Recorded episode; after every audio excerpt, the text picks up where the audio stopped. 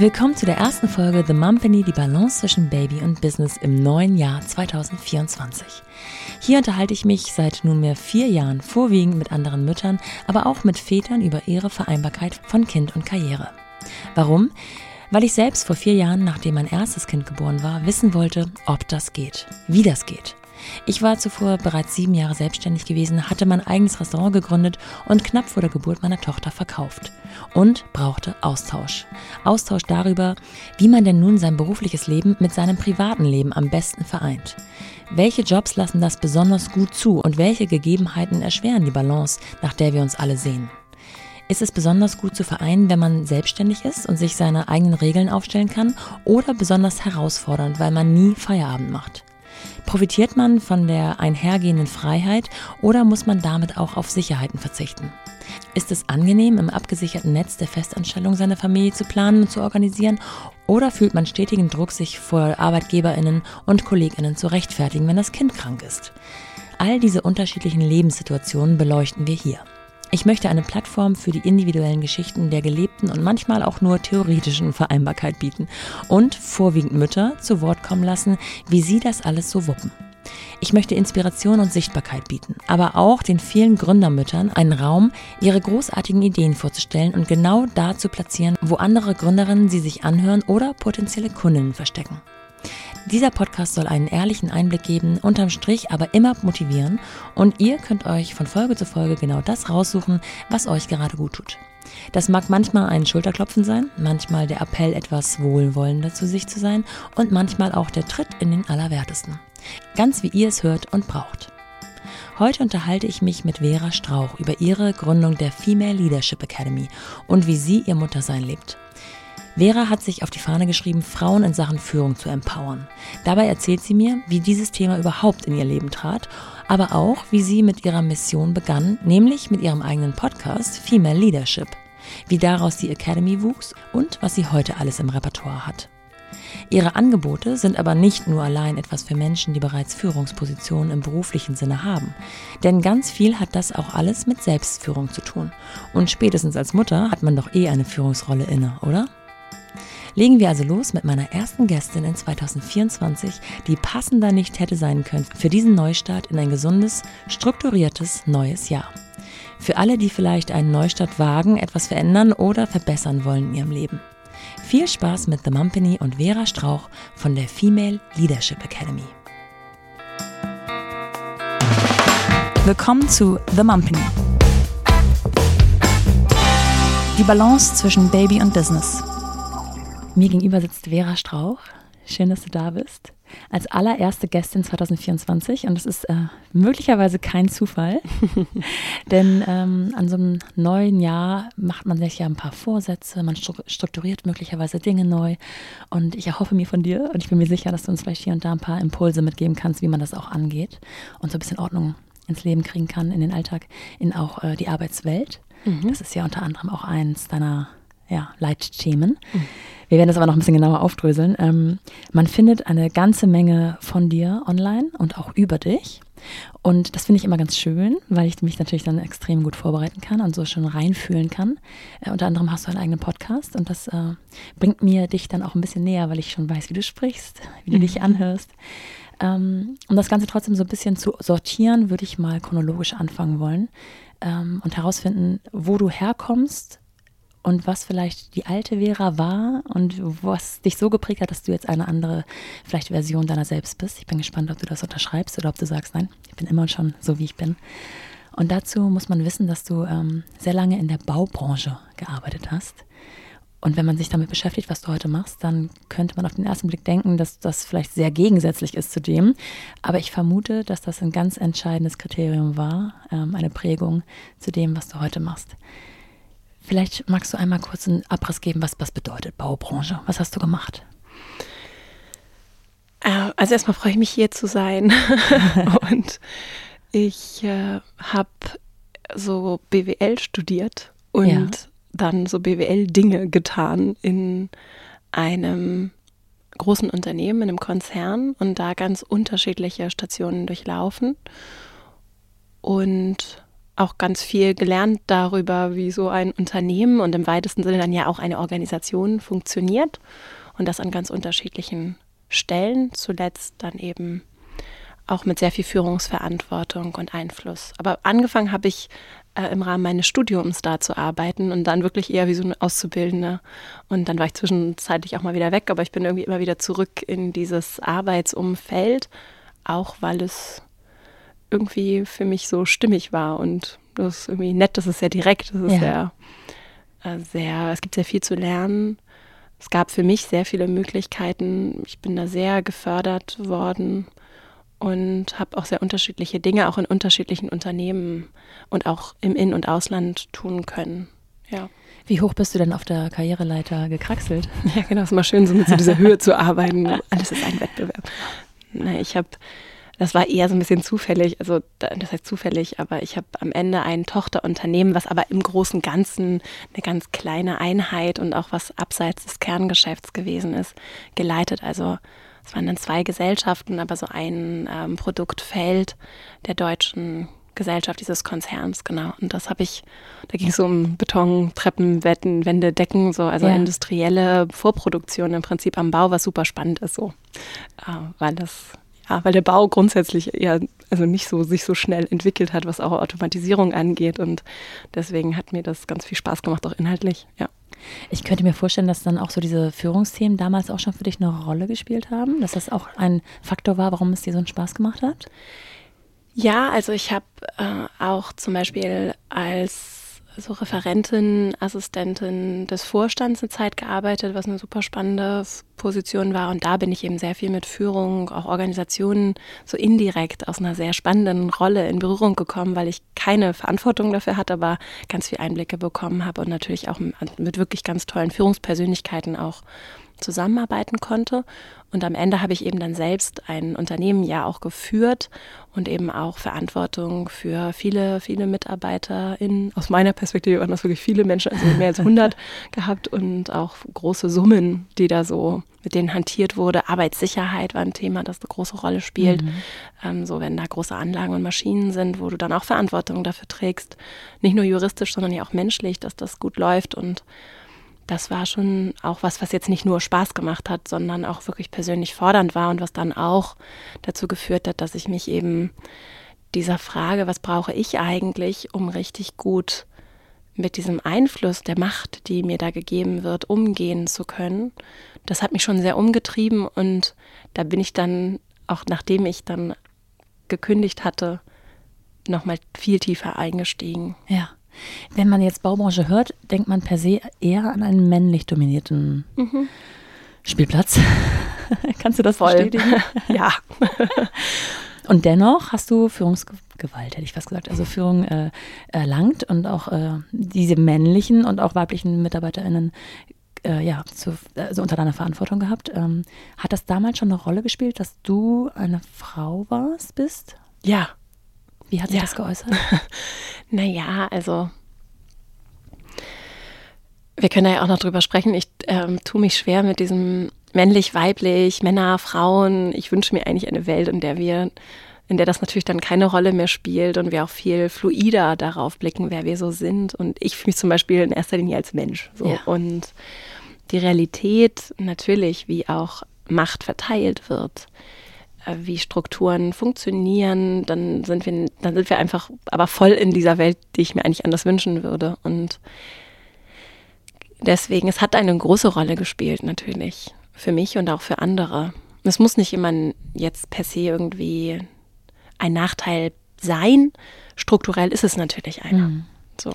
Und das so für mich auseinander zu dröseln und besser zu verstehen, mit welcher Haltung möchte ich dem begegnen, auf der individuellen Ebene, aber eben auch, was möchte ich strukturell verändern. Hm, das, ja, das hat jetzt schon viele Jahre so seinen Lauf genommen und mittlerweile blicke ich für mich persönlich auf diese Zeit mit ganz viel Dankbarkeit. Ich habe sehr, sehr viel gelernt. Ich habe auch ganz viel tolle Führung, in meinem Fall ausschließlich von Männern erlebt. Und ich habe natürlich auch viele Erfahrungen gemacht, die jetzt nicht natürlich nicht direkt irgendwie auf meinen Gender zurückzuführen sind, die aber natürlich einschneidend waren und die auch nicht immer einfach waren. Mhm. Du hast gesagt, dass du dann einen anderen Weg eingeschlagen hast. Mhm. Und dieser Weg äh, ging mit einer Kündigung einher oder mit einem Verlassen dieses Arbeitsplatzes. Gibt es dafür einen ausschlaggebenden Moment oder war das so ein Prozess? Auf jeden Fall ein Prozess. Und der hat viel damit zu tun gehabt, dass ich Lust auf was Neues hatte und auch tatsächlich das Bedürfnis, nochmal anders was zu bewegen.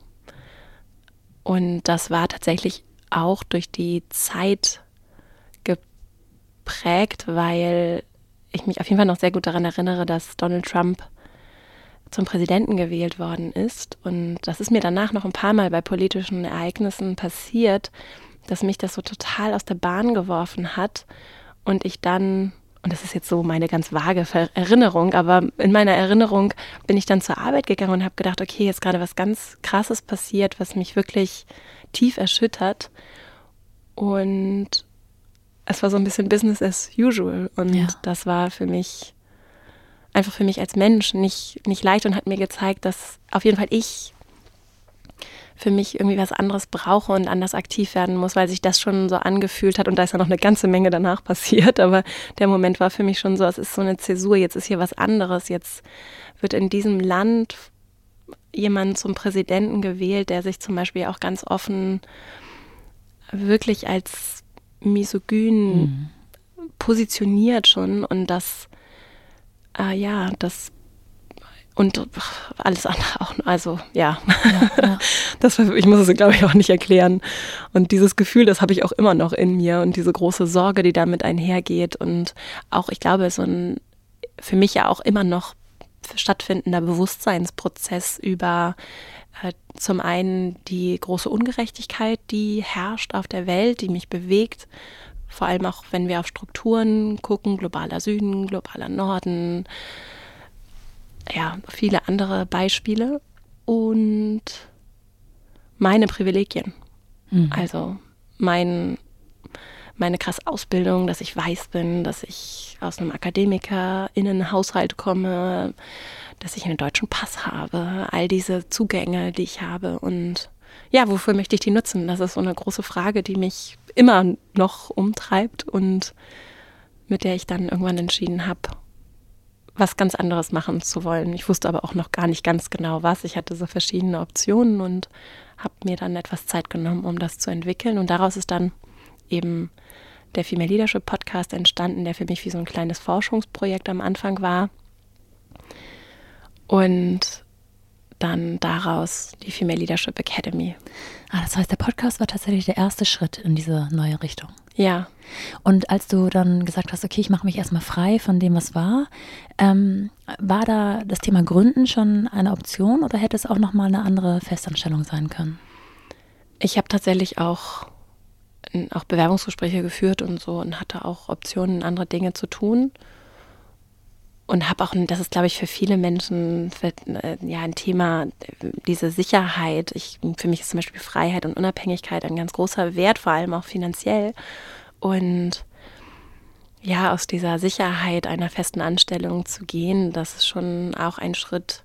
Ich komme jetzt nicht aus so einer Unternehmerinnenfamilie, insofern war das für mich schon, schon ein Schritt, der mittlerweile für mich total stimmig ist, aber der schon auch unbequem war und wo ich auch durchaus überlegt habe, ist das jetzt so der passende Weg. Und dann hat sich das aber so irgendwie gefügt und ich hatte natürlich auch unternehmerische Erfahrung aus der, der, dem Job, den ich davor dann für einige Jahre gemacht hatte. Und da habe ich schon gemerkt, dass ich auch, ich kann sehr, ich denke sehr gerne strategisch und, äh, und ja, das ist mir irgendwie, es fällt mir nicht schwer, auch jetzt nicht das Unternehmerin sein. Hast du das dann richtig geplant, auch hinsichtlich dieser Sicherheiten wie finanzieller Sicherheit? Also beispielsweise mhm. einen Puffer gehabt, gesagt, ich habe jetzt sechs Monate Zeit, auch meine Gedanken kreisen zu lassen. Ähm, dann muss irgendwas kommen, was mir irgendwie auch wieder was einbringt und gleichzeitig auch diese, diese Leidenschaft erfüllt, die, die mich bewegt, die mich antreibt. Oder bist du so aus dem Bauch heraus, ich mache erstmal und dann schauen wir mal? Nein, auf jeden Fall mit Plan. Also das habe ich vorher auch schon gemacht. Ich habe auch schon mal ich bin schon mal für ein Studium, habe ich, für meinen Master habe ich nochmal auch damals meinen Job gekündigt und da hatte ich auch einen Puffer und habe mir ganz genau so ein Budget, mit dem ich dann auch so ein Freiverfügungsbudget, mit dem ich dann während des Studiums zum Beispiel auch meinen Lebensunterhalt finanzieren konnte und auch noch Puffer hatte, dass es nicht zu eng genäht war und das war eben beim so Geld, das ich angespart habe. Und ich finde, mir fällt zum Beispiel das Sparen für so etwas auch für eben die Freiheit nach ja. einer Kündigung für, ja.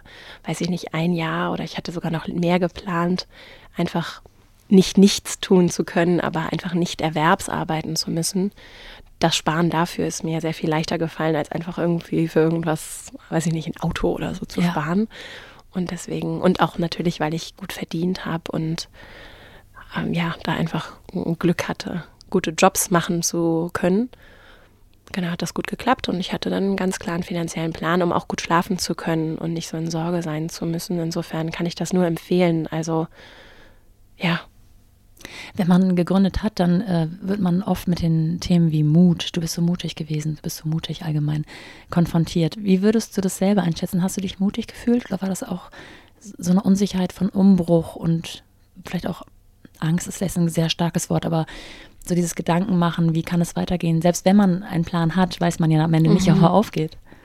Na, Angst spielt eine riesige Rolle und ich sehe das wie so eine Begleiterin, die ja auch nicht weggedrückt gehört, sondern die ja eine gute Funktion hat und eine Schutzfunktion. So. Und wir alle haben Angst immer wieder und manchmal, weil irgendwie ein Auto schnell an uns vorbeifährt oder eben auch, weil wir berechtigterweise uns Gedanken darüber machen, bin ich sicher. So, also unser Gehirn, und das spielt übrigens in Führung auch eine große Rolle, ist äh, süchtig nach Sicherheit, auch in Gruppen. Ne? Wir brauchen Sicherheit.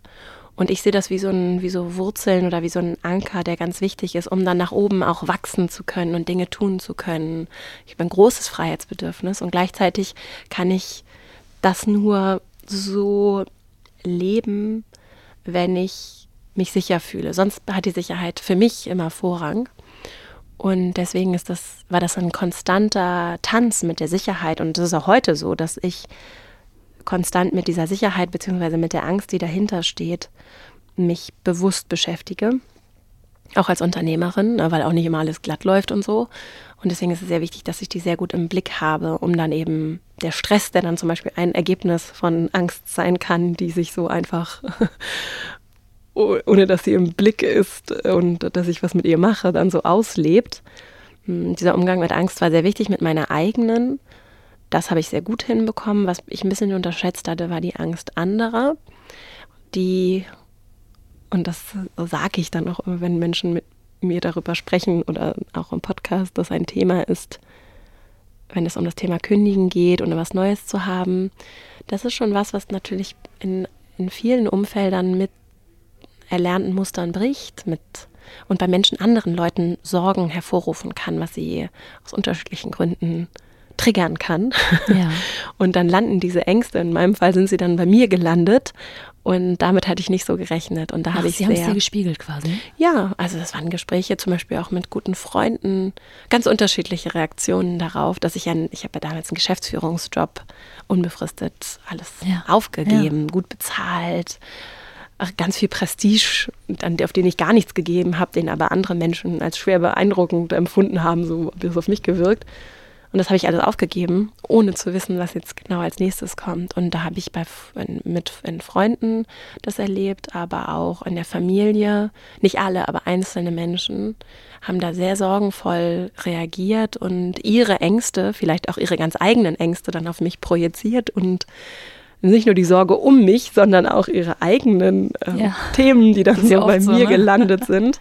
Genau, das hatte ich ein bisschen unterschätzt und da habe ich dann sehr bewusst auch auf meine mentale Hygiene einfach geachtet und mit gewissen Menschen über gewisse Dinge auch nicht ah, mehr ja. so gesprochen, ohne die jetzt aus meinem Leben auszuschließen, sondern einfach um für mich darauf zu achten, wer ist bereit dafür und wer ist auch sehr, wer ist auch für mich eine große Stütze und wer auch nicht. Ja. Jetzt hast du gerade schon ein wichtiges Wort genannt, finde ich zumindest, ähm, Prestige. Mhm.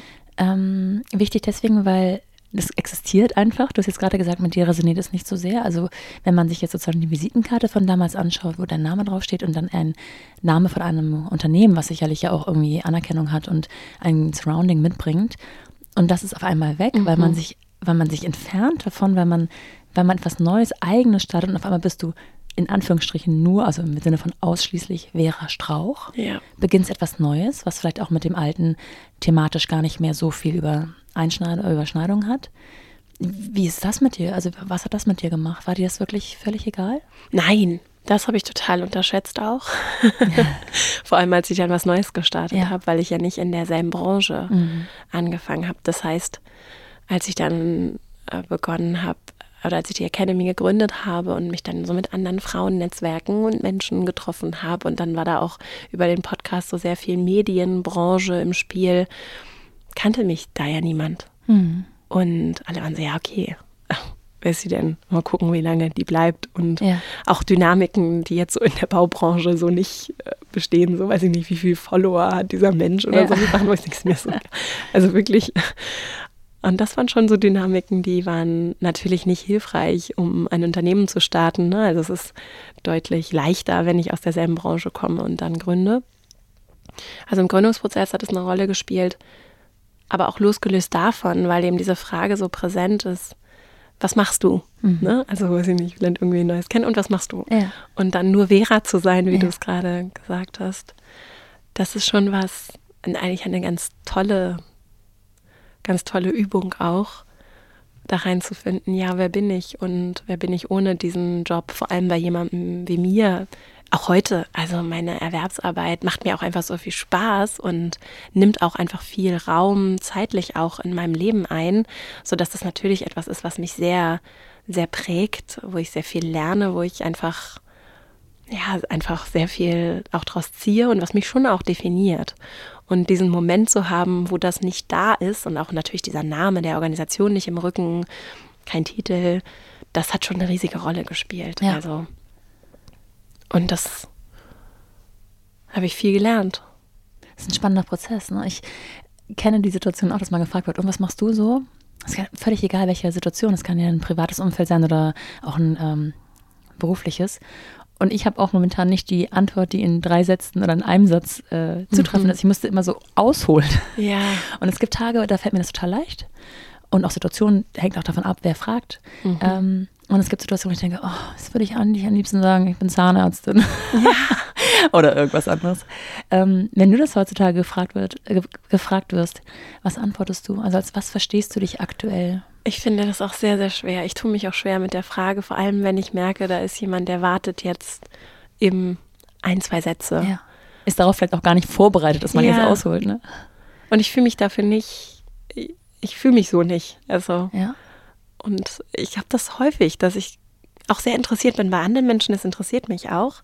Und ich dann meistens eher diejenige bin, die dann so, ich versuche dann so zu vermeiden, dieses, was machst du so? Ja. Aber schon, wenn ich dann merke, da hat jemand Lust darüber zu sprechen, dass ich dann nachfrage und interessiert bin. Und wenn dann die Gegenfrage kommt, dann denke ich so manchmal, oh nee, ich, ich weiß nicht, bin ich Unternehmerin?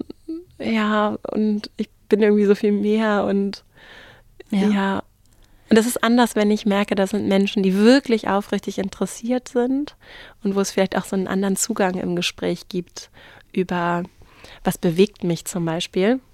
Ja. Und dann, wenn ich erstmal erklärt habe, was mich bewegt, gerade vielleicht auch besonders, dann ist es viel leichter zu erklären. Und deshalb ja. gibt es die Female Leadership Academy, viele Frauen, so ne, Community, sicherer ja. Raum, die Möglichkeit, über Führung und Macht anders nicht nur zu sprechen, sondern es auch zu leben und so. Und dann, da habe ich sehr viel zu sagen und darüber spreche ich auch sehr gerne. Ja. Jetzt hast du gerade gesagt, dass du keine Unternehmerin bist. Aber als Gründerin würdest du dich schon verstehen, oder? Ich bin ja auch Unternehmerin. Also, und tatsächlich ist das meine Hauptaufgabe so, weil, äh, ja, weil das am Ende auch finanziell das möglich macht, was ich so ja. noch alles reißen möchte. Wenn wir nochmal wie konnte das passieren? wir sprachen noch drüber. Wenn wir nochmal ähm, in diesen Gründungsmoment reingehen, wo du ähm, einen Puffer gebaut hast, dir das alles so zurechtgelegt hast, gewusst hast, thematisch weiß ich, in welche Richtung ich gehen will. Und dann für dich entschieden hast, okay, der erste Schritt für mich ist der Podcast. um das Thema aufzumachen, das Feld aufzumachen, dich ja wahrscheinlich auch irgendwo in der Öffentlichkeit zu positionieren, also ein Bild von dir anzufangen zu prägen, wahrscheinlich, schätze ich jetzt mal. War da schon, hattest du da eine Vision, wo es hingehen kann? Ja und nein. Also das ganze Positionierungsding, das ist einfach schwierig. Ich weiß auch nicht, ich glaube, da habe ich einfach noch ganz viel Arbeit für mich so integrationsmäßig zu machen mit mir selbst ich mich damit irgendwie schwer tue und gleichzeitig natürlich als Person und tatsächlich auch zum Beispiel als Dozentin in der Academy ja für etwas stehe und das deswegen eine ganz große Rolle spielt. Mir fällt sehr schwer, da so einen strategischen Ansatz zu finden und irgendwie so dieses, ich denke das immer so, ich brauche irgendwie mal so ein, eben drei Sätze oder zwei Sätze, um so richtig cool zu erzählen, was ich da eigentlich reiße. Und gleichzeitig geht es mir halt nicht um mich. Und ja. ich glaube, deswegen stört es mich manchmal auch, auch wenn ich weiß, um das zu reißen, was ich reißen möchte, wäre es total wichtig, mich bewusst zu positionieren und, weiß ich nicht, PR zu machen und sowas. Da bin ich noch nicht am Ende. Mm, es geht nur wirklich nicht um mich. Ja. Und ich bin das Vehikel. Und ja, so schön. ist es mhm, schönes Bild. mit dem mit dem Podcast, weil ich schon äh, eben so strategische Unternehmensführung einfach was ist, was ich gelernt habe und was mir auch leicht fällt. Und ich habe schon verstanden, dass einfach ein Momentum da war, um als jemand, der keinerlei finanziellen, finanzielles Backing hat und auch nicht möchte, ist auch heute noch so, das ist ja alles gebootstrapped, was mhm. der fancy Begriff ist für, es ist einfach mein eigenes Geld. Mhm und mit so wenig Ressourcen so unabhängig sein zu wollen, da war einfach vor sechs Jahren dieser Podcast eine Möglichkeit. Und es hat auch geklappt, um ja, um auch ohne Kontakte oder mit wenig Kontakten, das haben mich schon einige Leute sehr unterstützt, zum Beispiel mein Mann, äh, die einfach sehr die Trommel in ihren Netzwerken ge, ge, getrommelt haben. So. Mm, und das war einfach eine Möglichkeit, um Leute zu erreichen und auch die Menschen zu erreichen, die ich gerne erreichen möchte.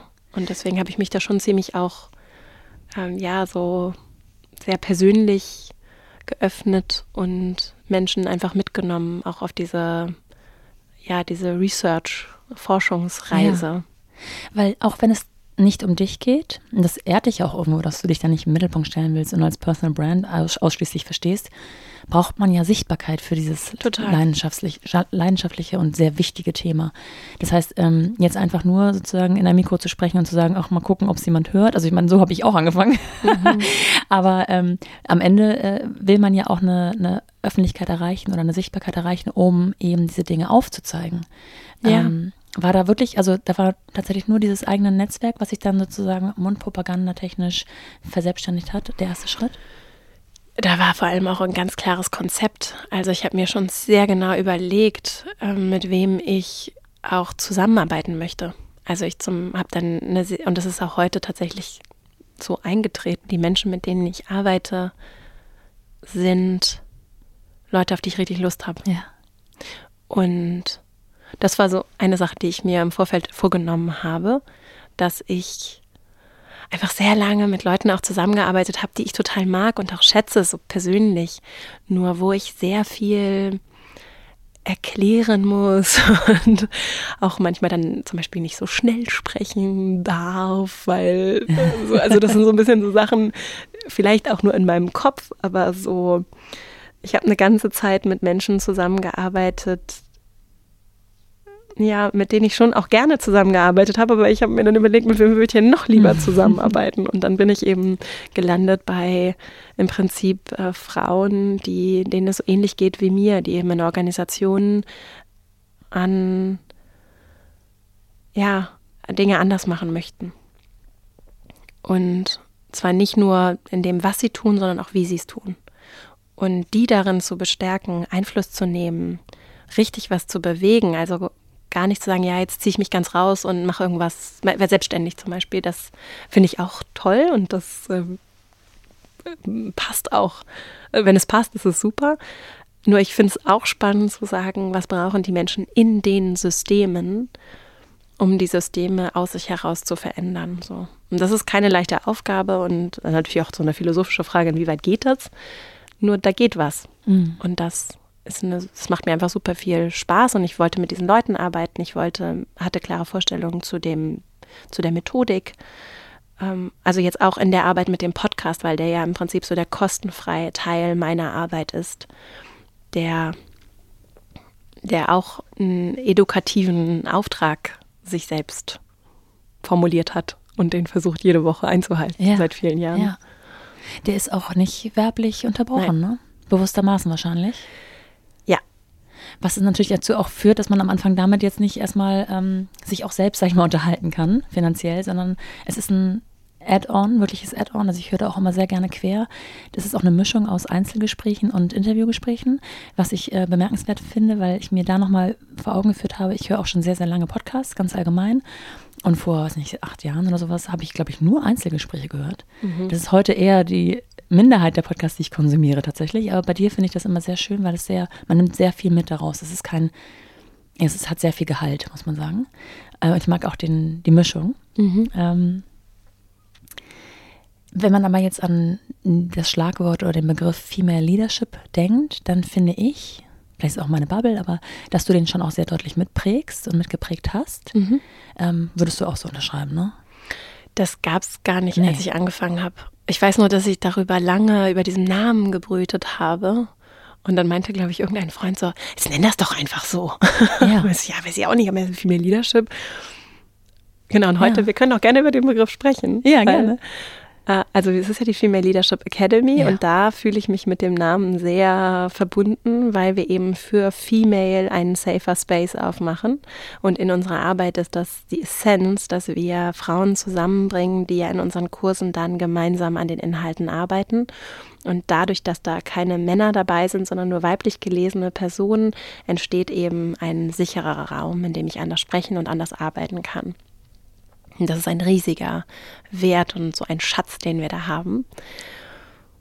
Und wenn es jetzt um den Female Leadership Podcast geht, also dieser Begriff Female Leadership, der hat zu Recht damals in mir, finde ich, Störgefühle hervorgerufen. Denn das, was ich eigentlich mache, ist Feminist Leadership. So. Ja. Mhm. Das Wort Feminismus ist, ähm, wird zum Teil auch, ja, warum auch immer, es gibt da interessante Gründe, kann sehr polarisieren und äh, Menschen abstoßen. Das hat sich ein bisschen gewandelt, aber das war damals noch ein bisschen anders.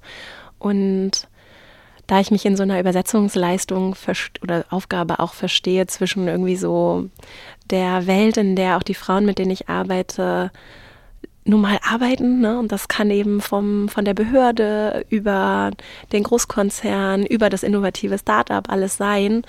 Ähm, Geht es schon darum, so diese Brücken zu bauen zwischen diesen sehr progressiven Menschen, die zum Teil aber in sehr auch einfach, ja, rückwärtsgewandt möchte ich es nicht nennen, aber einfach konven oder konservativeren Umfeldern aktiv sind.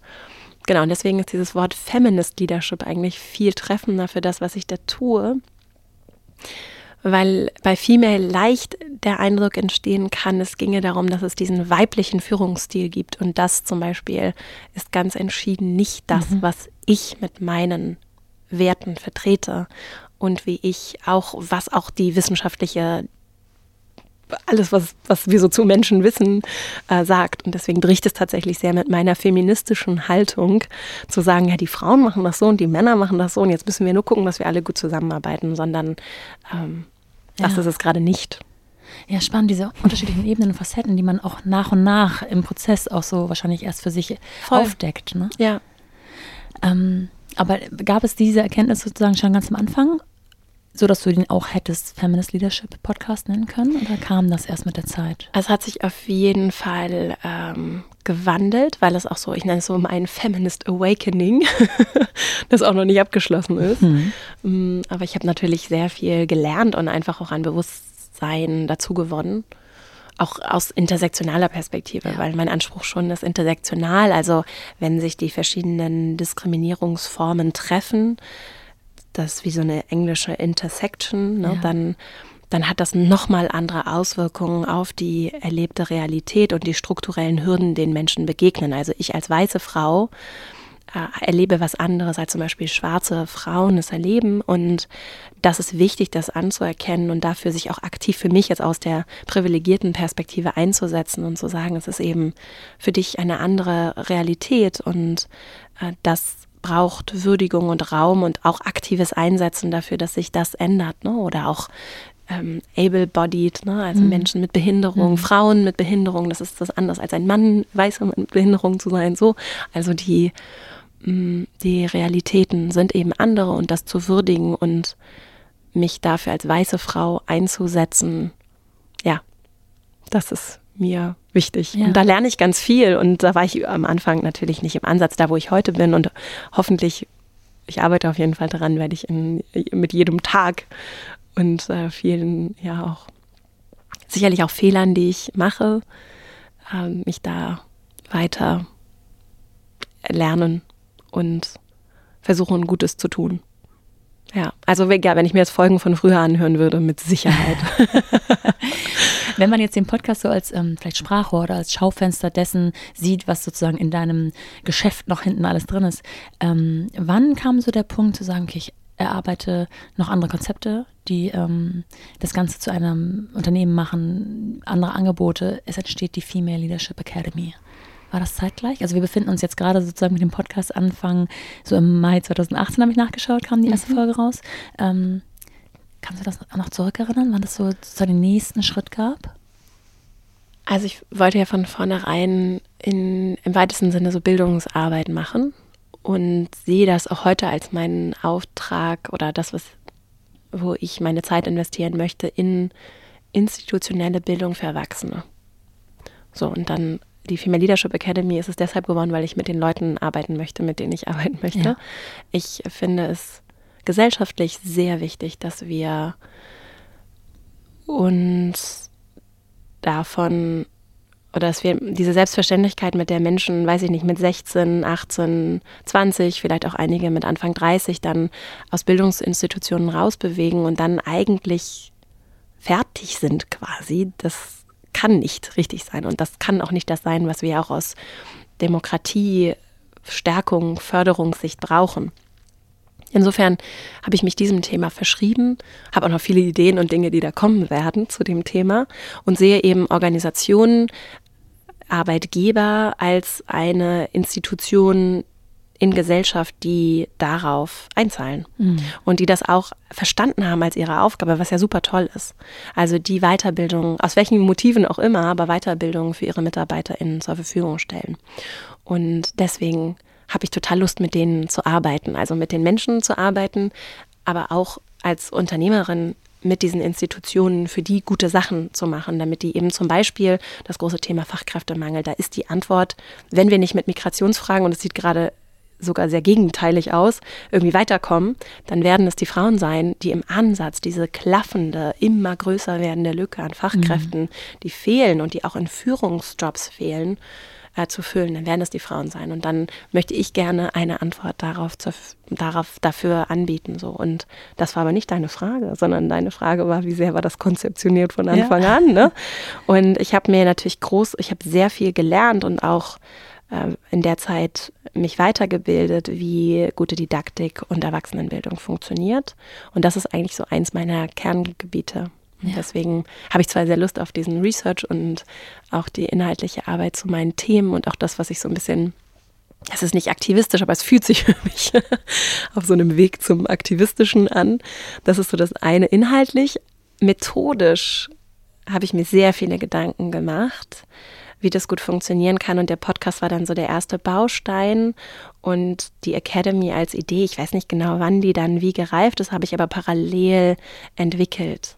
So und sehr viel Zeit und sehr viel auch testen, ausprobieren, mit vor allem Freundinnen gemacht, was kann funktionieren und was nicht, so dass da heute eben ein didaktisches Konzept entstanden mhm. ist, das sehr wirkungsvoll ist. Das ist das, was ja am Ende dann meine Arbeit erfolgreich macht, ja, ja. wenn die Menschen in Kurs in den Kurs kommen und nach dem Kurs und auch noch weit nachdem der Kurs abgeschlossen ist, dass ähm, das wirkungsvoll für sie ist und richtig was bewegt und verändert.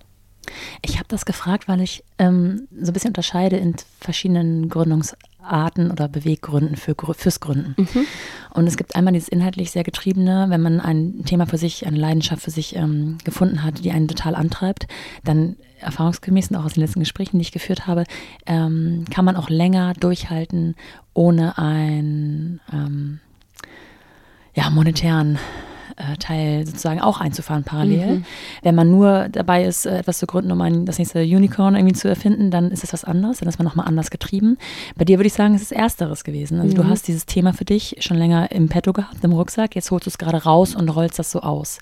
Dennoch kommt natürlich irgendwann wahrscheinlich der Punkt, also wir haben jetzt wenn wir uns 2018 äh, befinden, wissen wir, um, wenn wir gut zugehört haben, dass da wahrscheinlich noch kein Anhang, kein Kind äh, eine Rolle spielt. Man ist also noch, oder du warst noch hm, für dich alleine verantwortlich. Ich glaube, es verändert sich nochmal, wenn man auch so ein kleines Wesen irgendwie mitverantworten muss. Ähm, dennoch wird wahrscheinlich irgendwann auch der Punkt eingesetzt haben, okay, das, was ich hier mache, das, ich will was bewirken in allererster Linie. Ich will Leute erreichen, damit sie mitziehen, damit ich ihnen was mitgeben kann. Aber es muss auch was bei rumkommen am Ende. Ja. Und Vielleicht können wir ein bisschen aufdröseln, was die Academy alles so umfasst mhm. und auch wo sozusagen der monetäre Gedanke dahinter war, weil mhm. den darf man einfach, und das machen ja Frauen gerne auch, so ein bisschen, dann darf man nicht unter Scheffel stellen. Das ist ja auch völlig legitim, den mitzudenken, wenn man etwas Neues beginnt. Der ist sogar ganz wichtig. Total. Weil ich ja von vornherein gesagt habe, ich möchte keine InvestorInnen. Ob das jetzt so eine gute Entscheidung ist, weiß ich nicht. Ich bin auch manchmal ziemlich stur.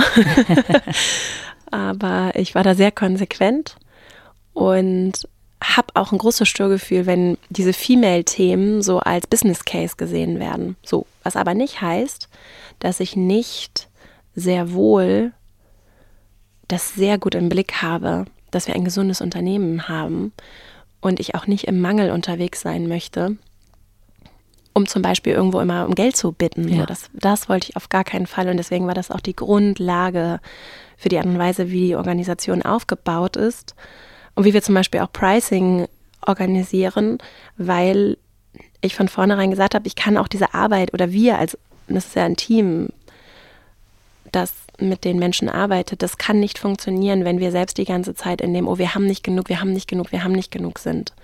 Und natürlich gibt es auch Momente, in, also auf jeden Fall in dem Unternehmen, das ich führe, das ist, wo es so, oh, das hätte jetzt auch mal besser laufen können, so. Äh, die gibt es natürlich.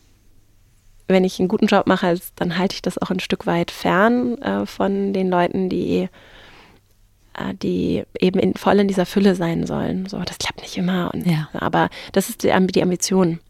Und dazu gehört eben, dass das wirtschaftlich gesund ist. Und das haben wir hinbekommen. Und darauf bin ich sehr stolz, weil das am Ende, und zum Beispiel das Thema Werbeeinnahmen, du hast es ja genannt, ich habe von vornherein damit einfach ein, und meine Intuition spielt da eine Rolle. Ich habe dann mit kein gutes Gefühl gehabt, weil ich dann hätte äh, WerbepartnerInnen erstmal irgendwie betüdeln müssen, dafür eine Struktur aufbauen müssen und ich hätte betüdelt, so, das sage ich hier in euren heiligen OMR-Hallen.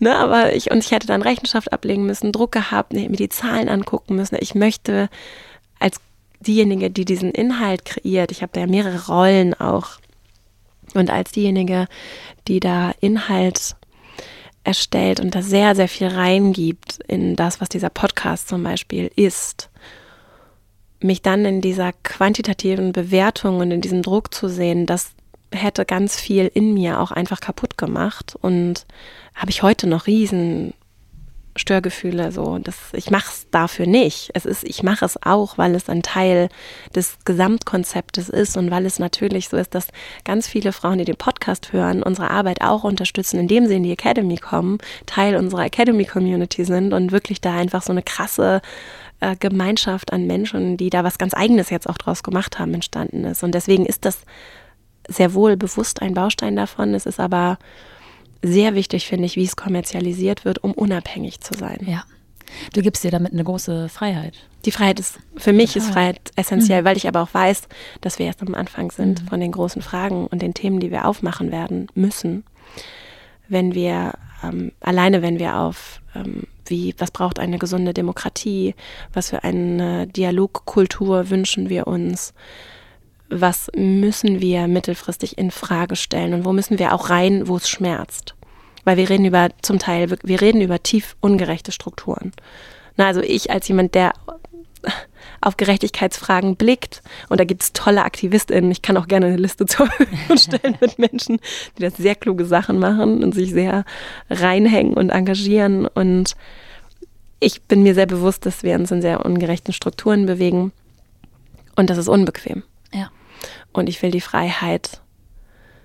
Auf der einen Seite bin ich die Übersetzerin und möcht, bin dann nicht diejenige, die nur Krawall macht, was auch wichtig ist und auch zum Beispiel in der Demokratie wichtig ist, dass Menschen ne, hinterfragen und auch richtig unangenehm werden.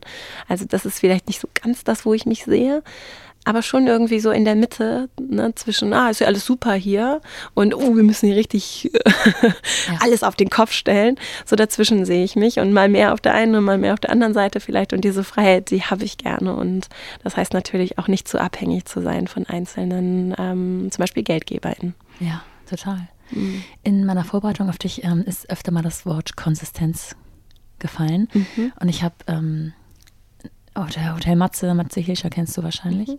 Ich durfte ihn neulich interviewen im Rahmen, also ich hatte viele Fragen an ihn zum Thema Podcasting, wie er arbeitet, wie er das macht und das hat er aufgenommen als ähm, Folge, wo ich sozusagen ihn interviewen durfte über seine Arbeit mhm. und da hat er gesagt, ähm, er lebt nach dem Prinzip, gerade beruflich, Consistency beats Intensity. Mhm. Und dann dachte ich, das könnte mit dir resonieren. Mhm. Und jetzt, wenn wir das im Podcast-Thema jetzt mal aufgreifen, du hast eben seit 2018 jeden jede Woche eine Folge veröffentlicht. Also ja. erstmal herzlichen Glückwunsch. Ähm, darauf kann man auch einfach stolz sein, finde ich, dass man das durchzieht. Ähm, erst recht, wenn es sozusagen äh, keine Werbung äh, eingebunden ist und man das wirklich macht aus seiner eigenen Überzeugung heraus und sich da auch so zu dis disziplinieren und zu organisieren.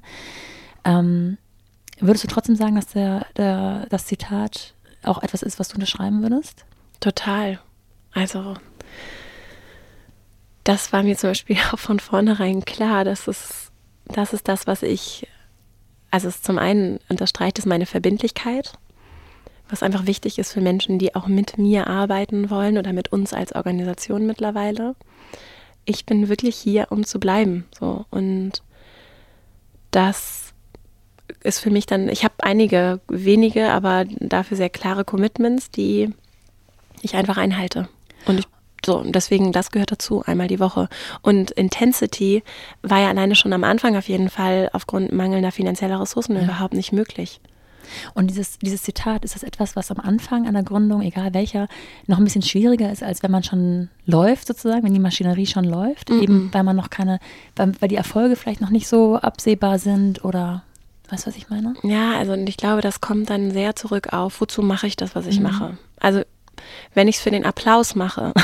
Ja. das ist wirklich, mir ist so wenig applaudiert worden und es gibt auch jetzt noch Momente, wo ich, also das muss ich hier noch einmal einordnen. mir ist insofern applaudiert worden, als dass ich wirklich jeden Tag Nachrichten von Menschen bekomme, vor allem die diesen Podcast hören ja. oder von Frauen, die in der Academy sind, die, die wirklich auf so wertschätzende Weise spiegeln, äh, was das für sie bedeutet. Und das ist natürlich das ist auch das, was mich dann in so Momenten, und die gab es natürlich auch, wo ich gesagt habe, so, oh, ich weiß nicht, ob das alles so eine gute Idee ist, sehr motiviert hat. Wenn ich jetzt aber so auf so öffentlichen Applaus gucke und so, das ist, äh, ne, das, äh, ja, dafür kann ich es nicht gemacht haben, ja. so, sondern ich mache es eben wirklich für diese Menschen und das war mir von vornherein klar dass Verbindlichkeit für mich da ein riesiger Wert ist und deswegen dieses, dieses Commitment, dass ich das jede Woche mache und das klare Einchecken mit dem wozu. Und dann ist es eben auch nicht schwer dran zu bleiben. Ja. Weil wenn es dann eine Person ist, die, der das hilft in dem Moment, dann hat es sich schon wirklich gelohnt.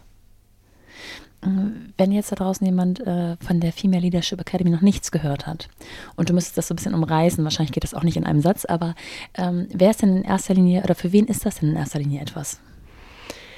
Das ist für Frauen, die in, für sich persönlich, aber auch eben in ihrem beruflichen Umfeld etwas verändern, bewegen wollen und die eben an Grenzen stoßen und sagen, ich will das nicht alleine machen, sondern ich suche nach anderen, mit denen ich mich austauschen kann, wo ich mich auch verletzlich zeigen kann. Und das ist das, was wir machen.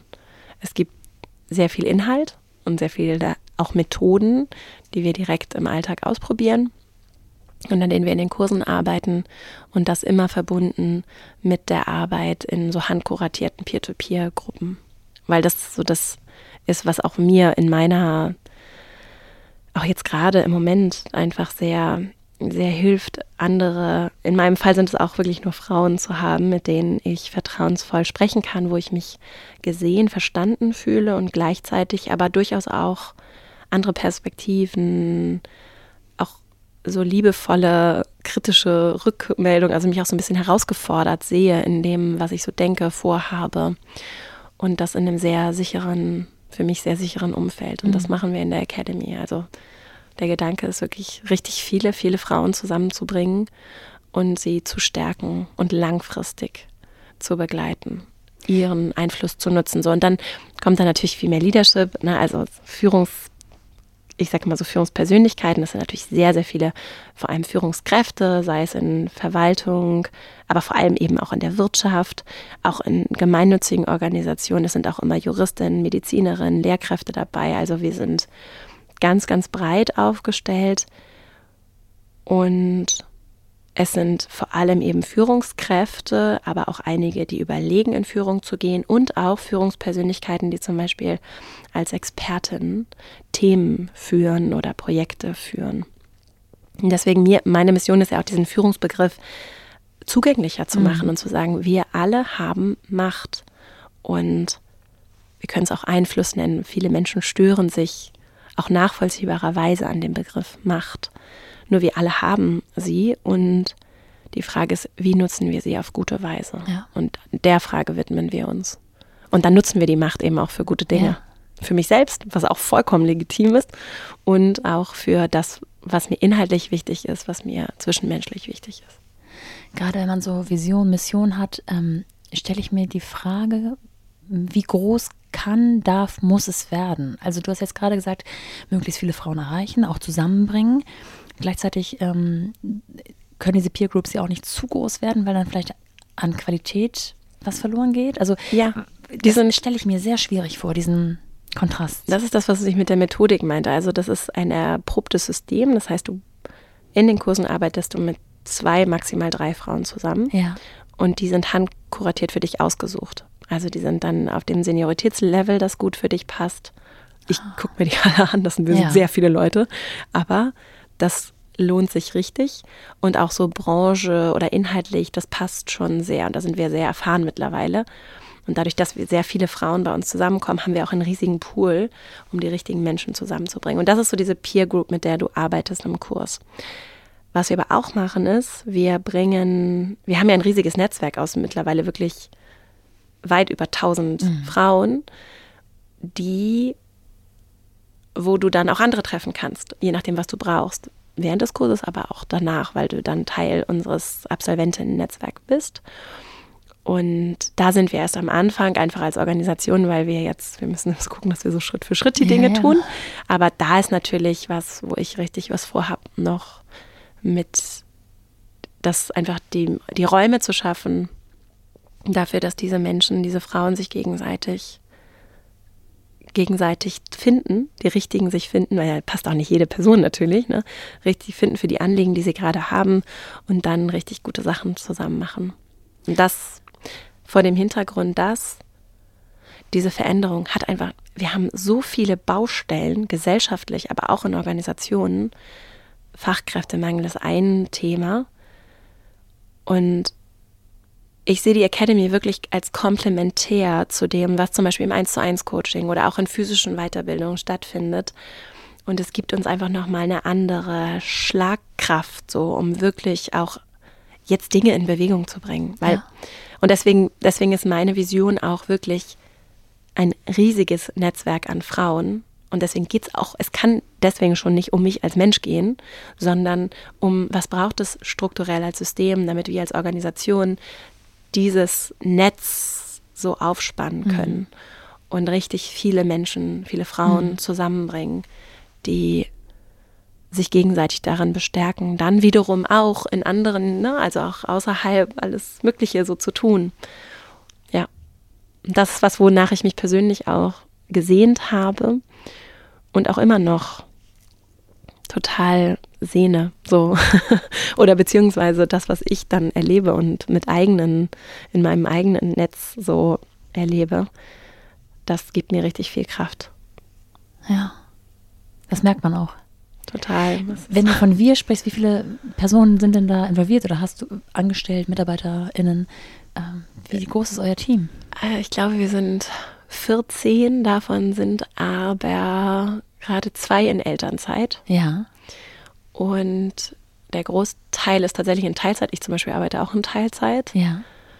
Und wir haben dann noch ein ganzes Netz auch an FreelancerInnen, ja. die noch zusätzlich auch quasi, die sind natürlich nicht wie Angestellte, aber die arbeiten schon sehr eng mit uns zusammen und auch wirklich so auf so einer wöchentlichen Basis so fest eingebunden in unsere Prozesse. Und ist dein Mann auch involviert? Mein Mann ist mit Geschäftsführer, genau. Ah, ja, ja. Da habe ich doch richtig gestalkt. Genau. ähm, wenn man ähm, an, du hast eben schon gesagt, weibliche Führung ist nicht das passende, das treffende Wort, aber wenn man an eine Führung denkt, die von einer Frau ausgelöst oder ausgeführt wird, ausgeführt, ähm, unterscheidet die sich ja sicherlich in verschiedenen Elementen von der Führung eines Mannes. Nicht nur per se, weil sie ein anderer Mensch ist als er, sondern auch vielleicht, weil sie eine ähm, andere Prägung mitbekommen hat von zu Hause und so weiter und so fort. Ähm, wenn jetzt der Faktor Kind Elternzeiten und solche Dinge dazukommen. Was sind deine eigenen persönlichen Erfahrungen und auch vielleicht die derjenigen, die in der Akademie waren? Ist das immer gleich ein Karriereknick? Ist das eine, eine andere Herausforderung, als sie vielleicht der Vater hätte? Welche Steine werden da in den Weg gelegt? Ja, das ist natürlich ein großes, großes Feld. Mm, ich glaube, es gibt so ein Zitat von Ruth Bader Ginsburg dass irgendwie sinngemäß viele Probleme hätten wir nicht, wenn nicht Frauen mit Kindern und Männern mit Arbeit in Verbindung gebracht würden. So, sie hat es irgendwie besser formuliert, anders. Das ist das, was ich mitgenommen habe. Und das ist, glaube ich, das, also auf jeden Fall die Wurzel vielen Übels, mhm. dass, dass mir das ja auch, mir passiert das ständig, dass wirklich Menschen einfach wie selbstverständlich davon ausgehen, ja, die Frau hat ja auch andere, die kann ja auch was anderes als der Mann und so. Ich habe dazu ein ganz spannendes Interview mit Franziska Schutzbach, heißt sie, Soziologin, geführt. Habe ich gehört. Hast du gehört? Ja, die hat sehr kluge Sachen zu sagen. Und äh, da ging es auch darum, du hast das Thema Prägung angesprochen, die Sozialisierung dazu, dass Frauen, Mädchen schon ganz früh lernen, dass sie fürsorglich fürsorglich zu sein, sich um andere zu kümmern, was eben Jungs, Männer so nicht erleben, die hat später eine ganz große Rolle. Übrigens auch für den Druck. Und wenn wir dann über Mental Load sprechen, diesen Druck, irgendwie Dinge perfekt zu machen, angesehen zu sein dafür, dass ich mich eben auch noch kümmere und das alles richtig gut mache und dann eben auch den Beruf und die Karriere und die Fürsorge für das Kind und dann auch noch für mich selbst und mein Aussehen und meinen gesunden sportlichen Körper, was da noch alles zusammenkommt. Also dieser diese Last, die lastet eben anders auf Frauen als auf Männern, weil eben dieser Fürsorgeaspekt ausgeklammert wird. Mhm. Und äh, die das Szenario, dass ein Kind in einer Partnerschaft ankommt, ja. einzieht, ja. ohne WG-Casting. Das, und dann die Erwartungshaltung ist, ja, für mich ändert sich jetzt nichts als Mann und für dich ändert sich irgendwie alles. Das ist gar nicht unbedingt mit böser Absicht. Das, dass das passiert, ist aber nicht unwahrscheinlich. Ja. So. Einfach aufgrund dieser Rahmenbedingungen so. Und dass es dann individuell durchaus unterschiedlich sein kann, wie in meinem Fall auch, ganz anders sein kann, ist noch mal, steht nochmal auf einem anderen Blatt. Aber diese Dynamik ist da und ich glaube, es, oder ich weiß, es ist wichtig, sich dieser Be Dynamik bewusster zu werden. Auch gerade diejenigen, die sich dafür vielleicht nicht so verantwortlich fühlen, dafür zu sensibilisieren und in die Verantwortung zu gehen. Das ist, glaube ich, eine Mammutaufgabe, vor der wir gerade stehen. Und es klafft dann halt auseinander ganz häufig, wenn, wenn Kinder ins Spiel kommen. Dann wird diese Ungerechtigkeitsschere, äh, geht dann einfach nochmal viel weiter auseinander. Ja. Übrigens auch, wenn Kinder gar nicht da sind, sondern einfach nur potenziell ja ein Thema werden könnten, weil die Frau schwanger werden könnte. Auch diese Übergriffigkeit, mit der dann äh, zum Teil irgendwie erwartet wird, dass Frauen in einem gewissen Alter irgendwie Kinder bekommen, ja. Kinder bekommen können. mm, ja, da glaube ich, haben wir eine ganze Menge Arbeit noch zu leisten. Und das spielt natürlich eine riesige Rolle, weil es einfach die Lebensrealität von ganz vielen, von ganz vielen Frauen, mit denen ich auch zusammenarbeite, ist. Egal in welchem Punkt sie gerade in ihrem Leben stehen, mhm. es, es, ja, es, es beeinflusst. Mein Gefühl ist, mag natürlich auch daran liegen, dass jetzt meine ähm, Tochter vier Jahre alt ist und ich natürlich dann seit vier Jahren da ganz anders drauf gucke und mich auch deswegen in einer anderen Bubble befinde. Mhm. Ähm, aber das, mein Gefühl ist, dass es vor fünf, sechs, acht Jahren noch ein anderes Thema war oder die Frauen sich anders damit beschäftigt haben oder mein Umfeld, mein direktes, ähm, im Vergleich zu heute. Ich weiß nicht, ob es bei dir ähnlich war. Zumindest unterstelle ich jetzt mal, dadurch, dass du dich mit diesen Themen schon ähm, anders beschäftigt hast, dass du dich darauf auch anders vorbereiten konntest oder vielleicht andere Gespräche mit deinem Partner dazu führen konntest.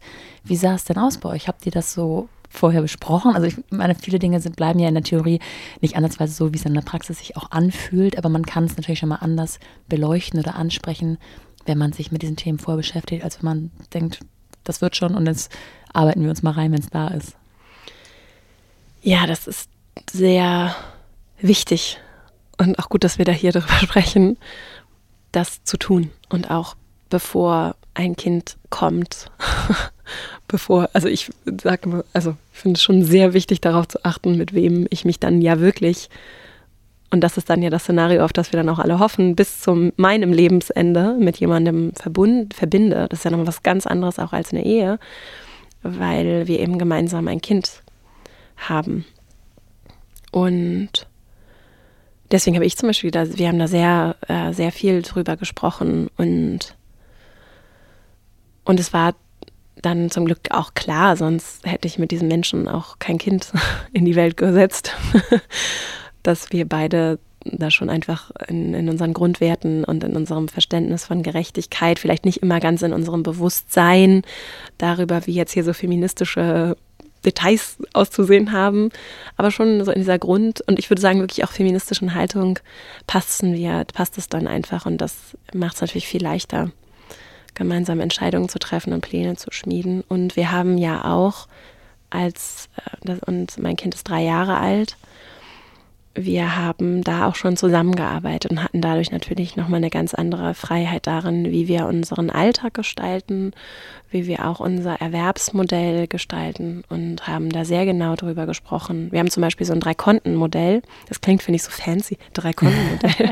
es ist einfach nur, wir haben beide unsere persönlichen Konten und haben dann noch ein gemeinsames Familienkonto. Ja und zum Beispiel von vornherein festgelegt, dass alles, was wir an Einkommen haben, an Einkünften haben, ich habe zum Beispiel zwischendurch auch ein Buch geschrieben, so, und er hat auch andere Sachen gemacht und macht Sachen und so, und deswegen, das landet einfach auf diesem Familienkonto. Und von da zahlen wir uns dann quasi ein Taschengeld, nein, das klingt irgendwie so doof, aber schon für uns persönlich Geld aus und ähm, alle gemeinsamen Kosten und auch alle Kosten fürs Kind, und die sind ja nicht unerheblich. Ja werden dann eben aus dieser gemeinsamen Kasse vergütet. Und was ich da oder bezahlt und was ich daran gut finde, ist, dass dass es auch, dass diese Bewertung, wenn er jetzt zum Beispiel deutlich mehr verdienen würde als ich, so, dann wäre es aber nicht so, dass er dann irgendwie mehr auf seinem persönlichen Konto hat und wir beide zahlen dann mhm. irgendwie mhm. X auf unser Familienkonto, sondern es ist genau andersrum.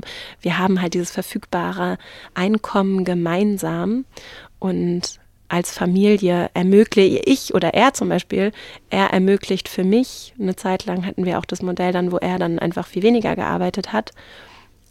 Er ermöglicht dann für mich, dass ich mehr Erwerb oder das Buch zum Beispiel schreiben kann. Das war nur möglich, ein Buch zu schreiben mit einem kleinen Kind, weil mein Mann sehr, sehr viel Care-Arbeit ja. übernommen hat. Und dadurch, dass die nicht vergütet wird, ganz häufig und wir unfassbar viel unbezahlte Care-Arbeit, die übrigens auch nicht in unserem Bruttosozialprodukt erfasst wird als Wertschöpfung, interessanterweise, mhm.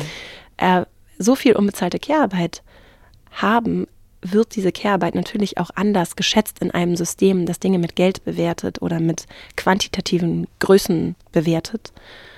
Und das ist auch so ein Grundproblem mit dem wir uns konfrontiert sehen. Und durch dieses Dreikontenmodell finde ich es sehr schön, weil dieser Care-Arbeit auch ein ganz anderer Wert zugeschrieben wird, wenn wir sagen, das, was wir hier gemeinsam erwirtschaften, egal wer hier wo anpackt, das steht uns auch beiden oder uns gemeinsam als Familie zur Verfügung. Ja.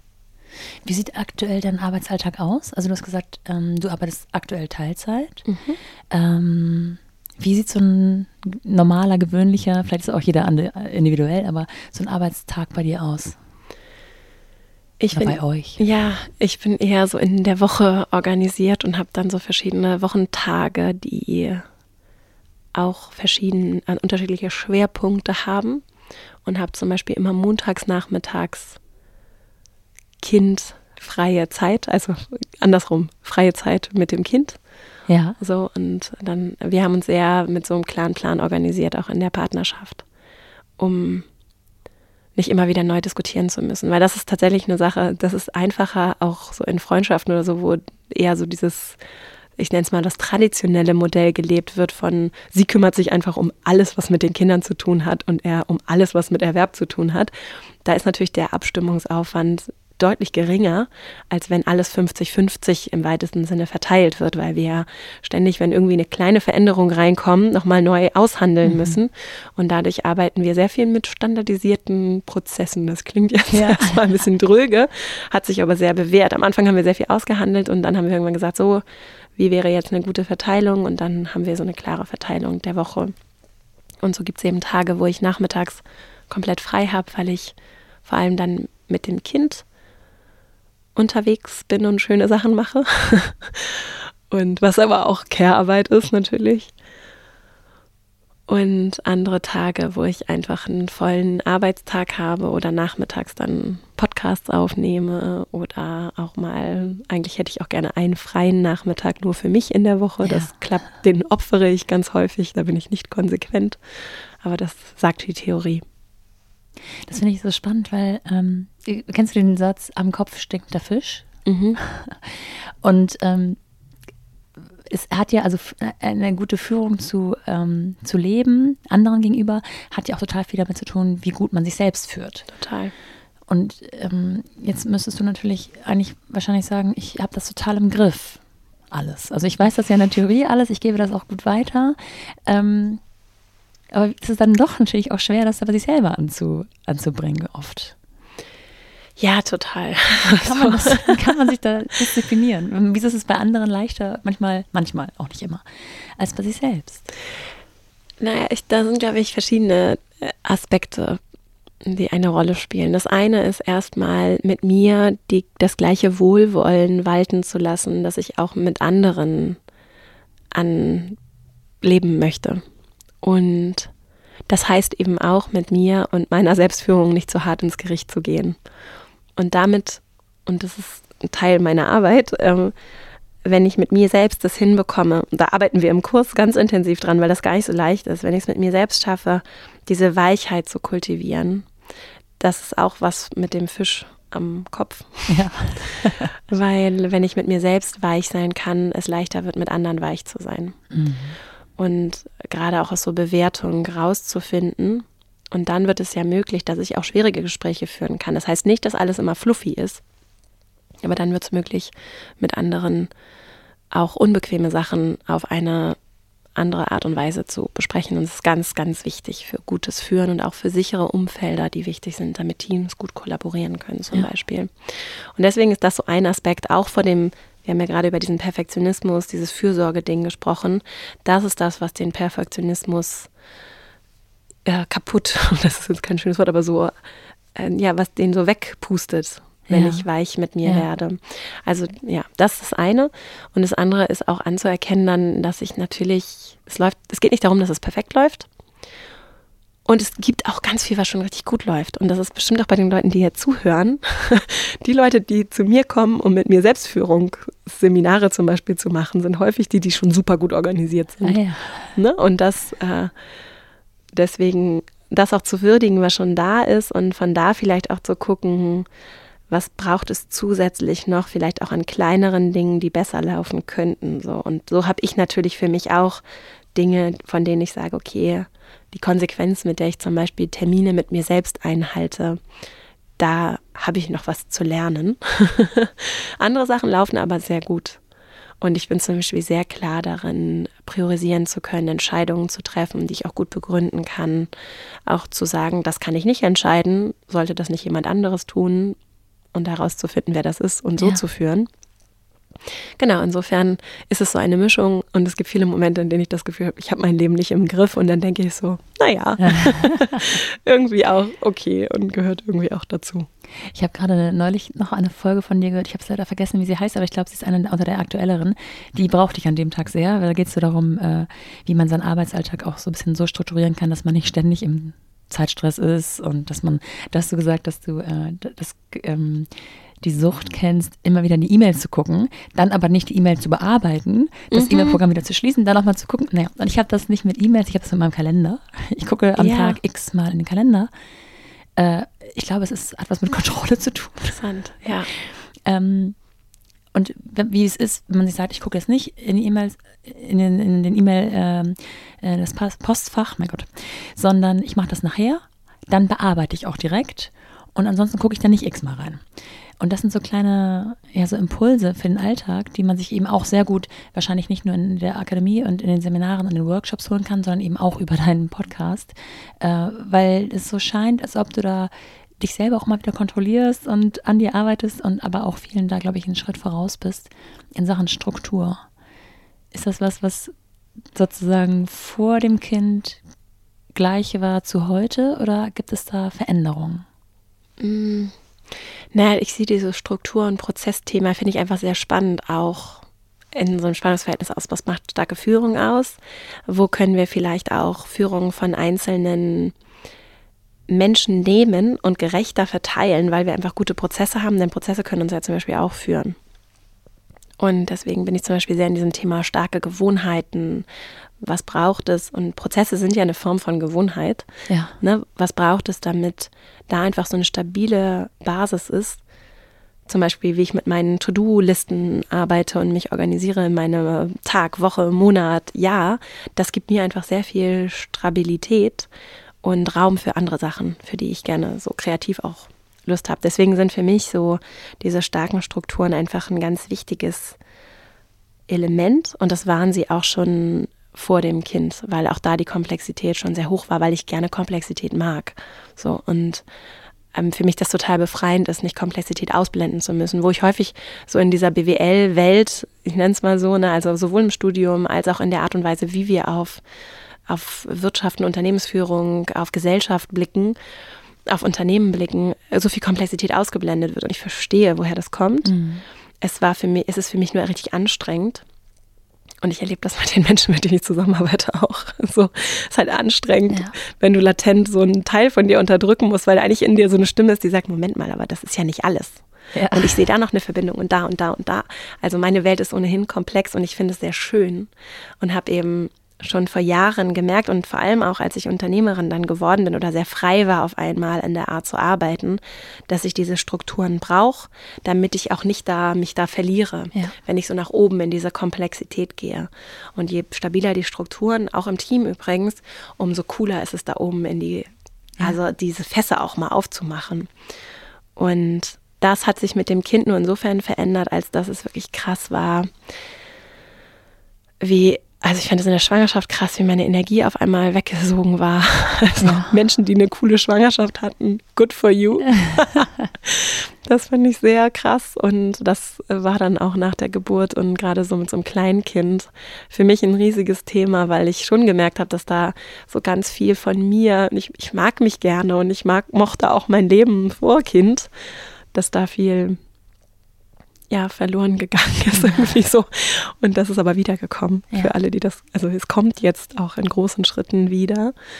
Und äh, das hat mich so durcheinander gewirbelt. So. Hinsichtlich so Freiheiten auch? Freiheiten, ja. Mhm. mhm. Und das empfinde ich als sehr, sehr schön. Das ist natürlich ein Spannungsverhältnis, aber es gibt mir tatsächlich, macht es das leichter, das Kind auch freier sein zu lassen. Ja. Ne, was ja auch eine krasse, ja, finde ich, eine krasse Geschichte für Eltern ist einfach ähm, ja das Kind immer freier sein zu lassen und das ist ja unsere Aufgabe, ne, dem Kind die äh, die Ressourcen zu geben und es möglich zu machen, dass es sich frei in die Welt rausbewegt ja. und dann irgendwann auch ganz weg ist im Sinne von äh, ne, nicht zurückkommen, weil es irgendwie Schuld empfindet oder meint, ich muss mich jetzt um Mama und Papa kümmern, die sitzen alleine zu Hause, ja. sondern weil es halt gerne, wenn es möchte, kommen kann, aber nicht muss. Ja. Und äh, das ist schon eine krasse Aufgabe, finde ich, einen Menschen, den man so sehr liebt, aus dieser Liebe heraus so gehen zu lassen.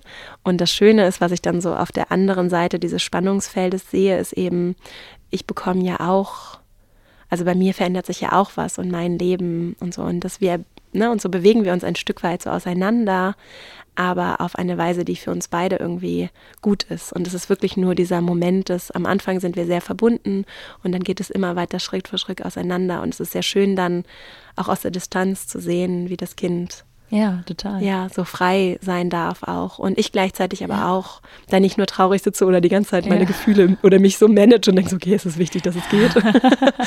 ne? Und das ja. ist schön irgendwie. Das zahlt auch ein bisschen auf den Moment an, den wir eben hatten, mit diesem sich schon vorbereiten, weil man auch eine Menge weiß, weil man sich vielleicht auch vorher ausgetauscht hat mit Menschen, die schon Kinder haben. Und dann fühlt es sich aber doch am Ende irgendwie doch anders an oder man hat nicht alles durchdacht, man ist nicht endgültig vorbereitet auf alles. Ja. Ähm, das hat dann auch wieder was mit Selbstführung zu tun und ja auch mit einer Art von Führung eben dem Kind gegenüber. Also das ja. sind ja alles, wir führen ja, selbst wenn wir keine Geschäftsführungsposition haben, führen wir ja am laufenden Band eigentlich im Leben. Voll. Ähm, kannst du Parallelen ziehen zu der ähm, Arbeit oder ja, Arbeit, beruflichen Führung und der Kindesführung? Total. Also das ist äh, und das ist ja noch mal viel krasser, mhm. finde ich. Also und auch da spielen natürlich Prozesse, Systeme, spielt alles eine Rolle. Ja.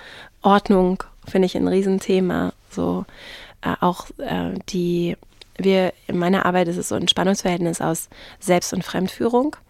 Und wir gehen auch die ganze Zeit im Job zum Beispiel auf Fremd, in Fremdführung. Also auch wenn ich nicht deine Führungskraft bin, ja. wenn wir jetzt in einem Projekt zusammenarbeiten würden oder du kommst in ein Meeting, das ich organisiert habe, dann wäre ich in der Fremdführung.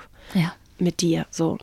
Und diese Kompetenz, fremd führen zu können, ist deswegen für jede Person im Team wichtig. Und gute Fremdführung kommt auch aus einer starken Selbstführung. So, ah, ja. ne, weil, mhm. und wenn ich klar für mich habe, wozu wollen wir, wozu das Meeting? Warum kommen wir hier zusammen? Was will ich von dir? Äh, wie wertvoll ist deine Zeit? Was brauchst du auch von mir, um hier gut mitmachen ja. zu können? Ist es der richtige Rahmen? Wie ist die Agenda? So, dann, das kommt alles erstmal aus einer guten Selbstführung, dann gehe ich in Fremdführung, dann gehen wir wieder auseinander. Und so ist es ja mit Kind auf einem, finde ich, nochmal emotional viel intensiveren ja. Level und 24-7 im Zweifelsfall auch, dass wir die ganze Zeit auch immer wieder in diese Fremdführung gehen müssen, äh, vor allem am Anfang sehr, sehr intensiv, um eben gut, äh, gut dem Kind auch diese Selbstführung in diesem Kind in diese Selbstführung zu verhelfen. Mhm. So. Und da finde ich dieses Prinzip von Augenhöhe sehr, sehr wichtig, ne? dass wir eben einander auf Augenhöhe, auf Augenhöhe begegnen. Ich bin nicht der, die Dienerin meines Kindes, so, was ja auch so, so nach dem Motto, ich mache alles, damit du hier nicht was ich auch verstehen kann. Und es gibt auch Momente, wo ich auch so bin, ist mir auch egal. Hauptsache, wir haben jetzt hier kein Drama. Ja. So, aber im Kern ist es ja nicht so, dass ich irgendwie dich hier bediene. Es ist aber auch nicht so, dass ich dir was befehle. Ja. Und das finde ich ist so ein, da in diese Augenhöhe zu kommen, das ist auch die Essenz von guter Führung in Teams. Und dir das richtige Maß an Fremdführung zu geben, dir aber auch den Raum zu geben, dich selbst zu führen oder auch mir mal Fremdführung zu geben, weil du, weil, weil du jetzt gerade mit den Stiften hier das Bild malst und ja. äh, du gerade hier den Raum für uns vielleicht auch hältst. So. Ja. Ja, es ist spannend. Ja, choose your battles. Das, den Moment ja, kenne ich auch.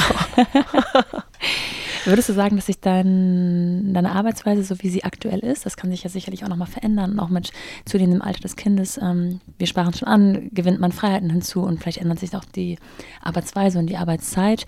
Ähm, aber so ein aktueller Status quo, lässt es sich momentan gut für dich vereinbaren? Ja, dieses Vereinbarungsthema mhm. ist schon, also ich bin ja schon sehr speziell auch so in meinem Lebensentwurf und auch in meiner Partnerschaft tatsächlich. Für mich ist es gerade, jetzt gerade, was sind auch wirklich Momentaufnahmen, ganz, eine ganz gute Balance so. Auch mit der Perspektive, dass äh, sehr viel Freiheit jetzt gerade so, weil das Kind aber auch gerade so um drei Jahre alt ist, so, ja sehr viel Freiheit wieder zurückkommt oder auch so gar nicht so sehr in der Quantität, aber in der Qualität auch. Mm, deswegen passt es für mich gerade ganz gut und fühlt sich auch stimmig an. Das war vorher zum Teil nicht so, sondern da war ein bisschen wenig Raum für mich. Mhm. Dadurch, dass es eine Momentaufnahme ist, ist es jetzt gerade in Retrospektive auch total okay. Ja, ja. Mm, ich finde es nur wichtig, dieses Vereinbarkeits, also der Begriff ist an sich eben schwierig, weil weil es auch so suggerieren kann, ja, es ist ja alles vereinbar und äh, Frau, jetzt löse das, es liegt an dir, dass du es nicht vereint bekommst. Ja. So. Und so ist es natürlich nicht, ne? sondern es hat eine riesige strukturelle Komponente. Und ich zum Beispiel kann meinen Job zu 100 Prozent remote machen.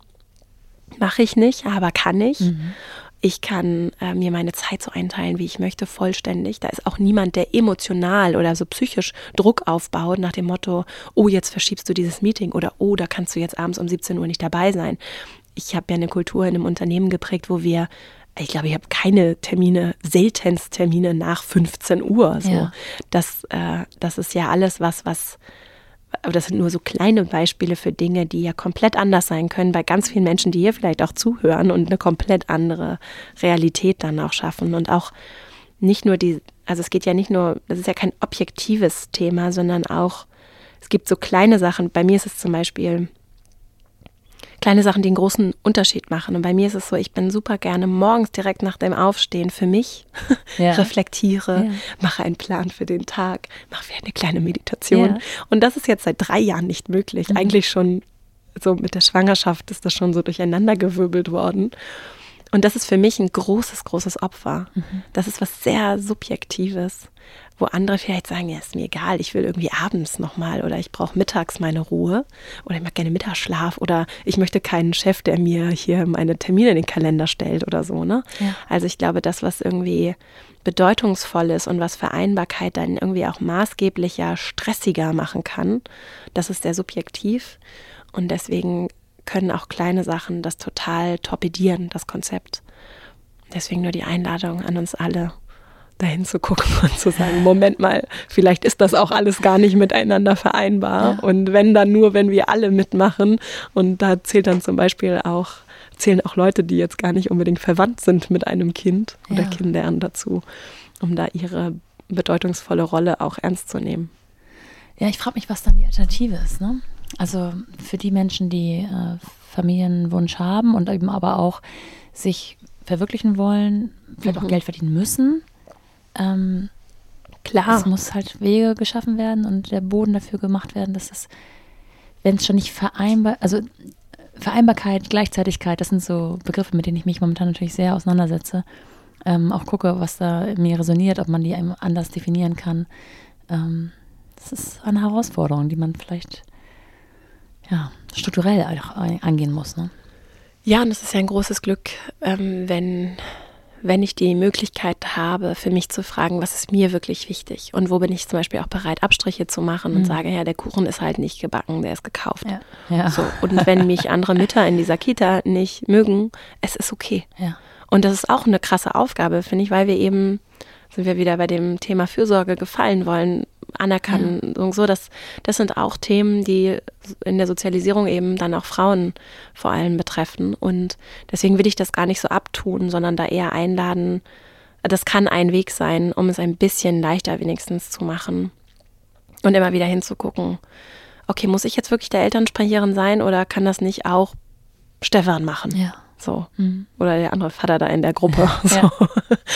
Und das sind das sind so kleine Sachen. Und dann gibt es natürlich die große, große Dynamik von ähm, ja, Erwerb, wirklich Existenzthemen ja. und Fragen und Alleinerziehenden, wo das Risiko, das Armutsrisiko auf einmal bei Alleinerziehenden, weiß ich nicht, um das Fünffache so hoch ist mhm. oder so irgendwie, ich weiß nicht genau die Zahl, aber erschreckend hoch ist. Und dann sind wir natürlich auch bei politischen Forderungen dazu, was auch ähm, das Existenzminimum ist oder das ist, und wenn wir über Elterngeld sprechen, das sind wichtige, wichtige Fragen, für die, ähm, für die sich, für die wir uns stark machen können, ähm, damit da unten, sage ich mal, also an der, am unteren Ende Menschen gut versorgt sind. Und das sind sie nicht mit ja. den Untergrenzen, zum Beispiel, wenn wir über auf Elterngeld blicken und da sind natürlich große strukturelle Fragen und auch krasse Ungerechtigkeiten, die sich da dann vor allem bei Frauen und Kindern eben so massiv zeigen und Alleinerziehende sind da eben ganz, ganz krass betroffen. Ja. So. Deswegen, das ist nochmal wichtig, das finde ich mitzunennen. Wahrscheinlich sind hier sehr viele dabei, für die das jetzt nicht so primär das große Thema ist, aber äh, das ist, glaube ich, wichtig, dass wir alle das mitdenken und uns da auch für diejenigen stark machen, für die sich auch viele Vereinbarkeitsfragen überhaupt nicht stellen, weil die Frage nicht zu arbeiten sich einfach nicht ja, stellt. Ja. Äh, du sagtest gerade, du bist, du hast ein sehr spezielles Lebenskonstrukt und auch Beziehungsmodell. Äh, was meinst du damit?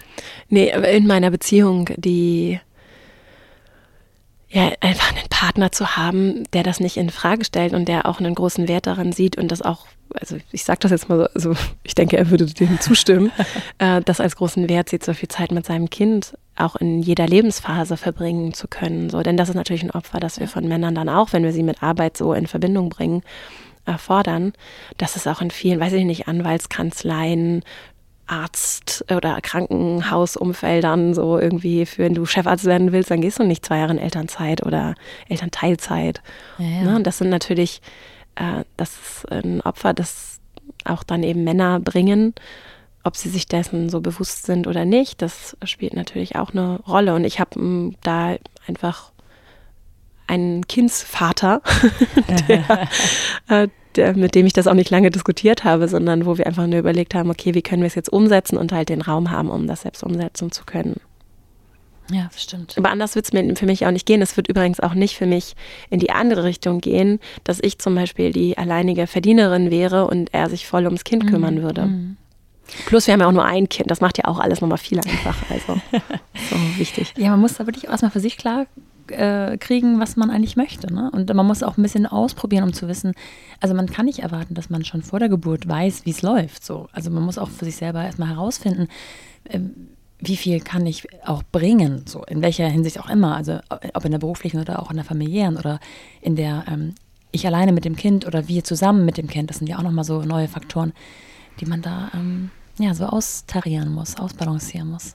Ja, und ich fand das schon gut, das bevor das Kind war zu besprechen, weil es mir zum Beispiel am Anfang sehr schwer gefallen ist, diesen Säugling, ich habe auch gestillt, diesen Säugling da jetzt irgendwie mal für zwei Stunden. Auf der einen Seite hatte ich total Lust, mich mal irgendwie ja. anderthalb Stunden irgendwie andere Dinge zu tun und gleichzeitig war das ein ganz krasser ja. Schritt. Aber dann irgendwie auch nicht so, weil ich auch zum Beispiel für mich gedacht habe, so ich möchte ja auch, wenn mir jetzt was passiert, so dann wünsche ich mir für mein Kind, dass es zu anderen erwachsenen Bezugspersonen auch eine Bindung aufgebaut hat. So. Und deswegen habe ich dann auch so, auch da war so ein ganz kleiner erster Moment von dem Kind ein bisschen diese Freiheit zu geben, mit dem Vater zum Beispiel alleine auch, also jemand zu haben, der ihn beruhigen kann, wenn ich nicht da bin, mhm. weil es ja wirklich passieren könnte. Mhm. So und so, so gucke ich jetzt auf Situationen. Das ist vielleicht eine unkonventionelle Herangehensweise, aber das hat mir sehr geholfen. Und auch aus so einer Gerechtigkeitsperspektive habe ich gedacht, nee, ich wünsche ihm das ja auch. Oder auch den anderen Menschen. Auch und ich finde es total spannend, auf so Freundinnenbeziehungen zu gucken, weil ich zum Beispiel in meinem Umfeld auch viele äh, Freundschaften habe zu Menschen, die keine Kinder haben, ja. die das total genießen, helfen zu können zum Beispiel und genießen, Zeit mit dem Kind zu verbringen. Und das ist das ist ja so dieses Community-Win-Win-Win-Thema, ne? Ja. Und die auch von ihren Werten und ihrer ganzen Haltung und ihrer Art zu kommunizieren wirklich einen super Umgang auch mit dem Kind haben, was ja auch nicht immer so ist. Ne? Community ist ja nicht nur gut ja. in dem Sinne, so, ne? Weil kann auch äh, schwierig sein, aber da sind Menschen, die, ja, die, die ich auch gerne in das Leben meines Kindes lassen möchte. Auch für, für das Kind, für die diese Menschen und für mich. Also es ist wirklich und für uns als Gemeinschaft ja. und Familie auch größer als diese Mutter-Vater-Kind-Konstellation zu denken, ist zum Beispiel auch was, was ich super schön finde und was ich mir auch wünsche für, ja, so fürs, für uns alle irgendwie. Ja, total. Wir ähm, kommen von Höchstsinn ins Stolz. ich könnte noch ewig mit dir weiterreden. Ich wollte eigentlich so gerne noch mit dir über das Buch reden, das du geschrieben hast. Ähm, du hast ein Buch geschrieben. Vielleicht kannst du ein bisschen oder äh, anreißen, wann du die Idee dazu hattest, wie lange es gedauert hat und wann es erschienen ist mhm. und natürlich auch, worum es daran geht. Erschienen ist es im Oktober letzten Jahres, also 20, nee, vorletzten Jahres, Oktober 22. Ja. Und wir, es geht um das Unbequeme, das heißt unbequem eine Aufforderung zum Anecken. Ja. Und das auf drei Ebenen. Ich mit mir selbst, da sind wir so bei dieser Selbstführungsdimension.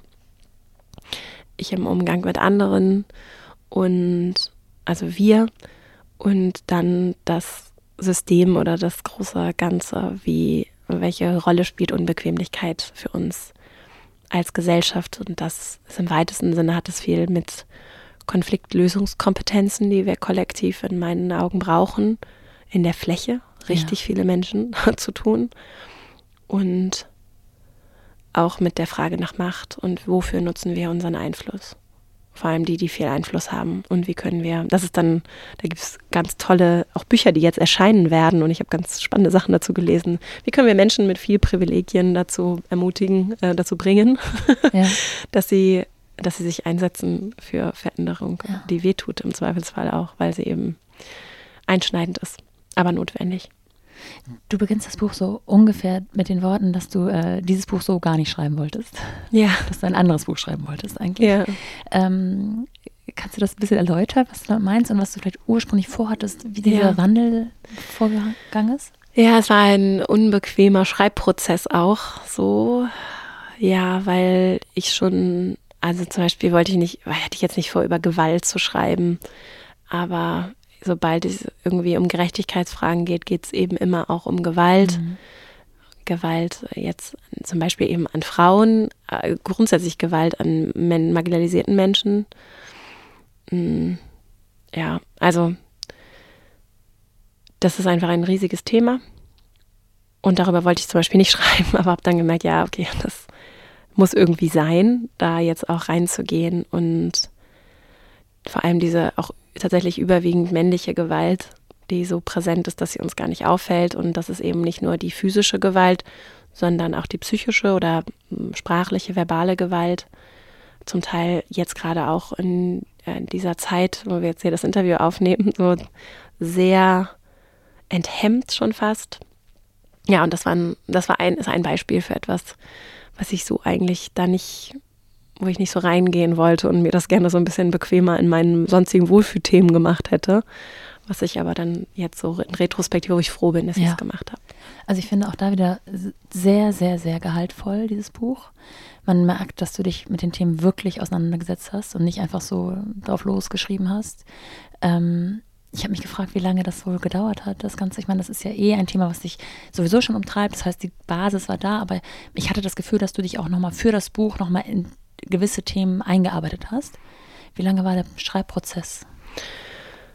Oh, ich weiß, also oh, das, das war ungefähr, glaube ich, ein Jahr und richtig intensiv geschrieben habe ich ein halbes Jahr, ja. glaube ich. Ja, also ein Jahr mit dann Verlag, final den Verlag auswählen ja. so und alles. Genau. Und hast du dich äh, während der ganzen Zeit wohl damit gefühlt oder gibt es dann auch Momente, wo du Selbstzweifel hast? Ähm, ja, wo total. Du dich vielleicht nicht als Expertin für etwas siehst? Ähm, Ganze Zeit. Wie geht man damit um? Macht man dann Konsistenz einfach weiter? Ja, ich habe einfach ja. jeden Tag geschrieben, hatte auch einen klaren Plan. Habe sehr viel gelernt, würde beim zweiten Buch sehr viel anders machen. Ist auch ja. sehr einsam, das hat mir nicht so gut gefallen. Also ich habe schon viele Interviews dafür auch geführt, aber es ist eher einsam, ah, ja. das Schreiben. Das würde ich auch anders machen. Und ich habe die konstante Selbstzweifel gehabt. Und das ist nicht hilfreich. Ich habe das zum Teil dann wirklich aktiv ausgeblendet, weil ich mich schon gefragt habe, oh, wie würden jetzt diese Leute, die könnten das ja theoretisch auch lesen und ich halte so viel von deren Meinung ja. und wie würden die das sehen? Und habe ich das jetzt richtig formuliert? Ich hatte große Angst. Habe ich auch jetzt noch, hast du vielleicht auch am Anfang des Interviews gemerkt, als wir über äh, Intersektionalität und Mehrfachmarginalisierung gesprochen haben. Ich bin da sehr unsicher, weil ich so, weil ich weiß, dass das so schnell geht, Menschen wirklich zu verletzen und das so gar nicht das ist, was ich will. Und es aber dann auch nicht geht, dass ich mich dann davor drücke und Dinge nicht mhm. sage oder mhm. nicht tue. So, und deswegen ist das auch dann so mein Umgang damit gewesen, in diese, einfach in diese Fehlbarkeit reinzufinden und mich von eben diesem Perfektion, Anspruch, alles perfekt zu machen, nicht anzuecken und so, ja. dann auch selbst zu verabschieden. Und das ist halt super unbequem, auch immer noch. Ja. Und ja, dann das so in die Welt zu entlassen und zu sagen, okay. Auch das, finde ich, greifst du gut auf in dem Buch. Also man kann das spüren, auch wie sehr du dich reflektierst und das dir, dir dessen bewusst bist und gleichzeitig dieser Titel des Buches einfach da wieder die Schleife, also den Kreis schließt auch irgendwie, dass man sich aus dieser bequemen Zone heraus bewegen muss. Gleichzeitig ist es unbequem und ja. Also es, ähm, ja, ich finde es sehr, sehr schlüssig. Ähm, wem würdest du es empfehlen oder wem würdest du es schenken? Ach, ich, ich finde es mein eigenes Buch zu verschenken nicht so gut. Insofern, ich, ich würde, das, so ist es dann aber ja nicht äh, gedacht gewesen. Aber ich habe jetzt schon häufig gedacht, ich würde mir sehr wünschen, und ich habe mich immer gefreut bei Lesungen, wenn da zum Beispiel auch so ältere Herren im ja. Publikum waren. Und fand das ganz spannend, habe ganz tolle auch Resonanz und Gespräche gehabt mit gerade denjenigen, die dann vielleicht auch so ein bisschen skeptischer im Publikum gesessen haben. Ja. Und das finde ich tatsächlich schön, weil die, die sich selbst schon so als aneckend und unbequem sehen und für die es ja auch sehr leicht ist, weil sie eben eher, äh, eher die Macht haben und eher den Einfluss und sagen können, wo es lang geht, die dafür zu sensibilisieren, vor allem für diesen letzten Abschnitt, äh, aber auch den zweiten mit dem gewaltfrei kommunizieren und eigentlich auch den ersten mit diesem ehrlich reinfühlen und spüren. Mm, das, ja, das wäre auch nochmal so eine nächste Etappe für mich in meiner Wirksamkeit, diese Menschen zu erreichen und wirklich so in die Essenz von diesem, wie kann ich Privilegien abgeben und warum ist das eigentlich gar nicht, warum ist eigentlich was richtig Tolles, was glaube ich auch richtig, auch sich richtig gut anfühlen kann. Ja. Ich habe es eingangs gesagt, es gibt eine Menge über dich zu erfahren, äh, über dich zu lesen, auch von dir ähm, selbst sozusagen produziert. Um das Ganze jetzt zu beenden, wie wird man am besten auf dich zukommen, dich erreichen? Ähm, was, was soll ich in die Shownotes schreiben? Mm. Also am besten so über meine Arbeit, über den, äh, den Newsletter von der Female Leadership Academy. Da gibt es regelmäßig Updates und auch Input so rund um das, was wir machen. Da gibt es auch regelmäßig tatsächlich kostenfreie Seminare, die wir digital anbieten und so andere Eventformate, auch coole Sachen so, um mit anderen Leuten sich zu vernetzen, Frauen zu vernetzen. Und sonst bin ich auf ja, Instagram, LinkedIn, so, wenn es darum geht, was ich so jede Woche im Podcast mache und so aktiv. Und natürlich meinen Podcast ja. Wer Lust hat, da mal reinzuhören, bei Spotify und überall. iTunes. iTunes ist es nicht mehr. Oh Gott. Weiß ich nicht, Apple, Apple Podcast. ich schreibe alles in die Show Notes. Ich danke dir sehr für heute wir sprechen uns nächste Woche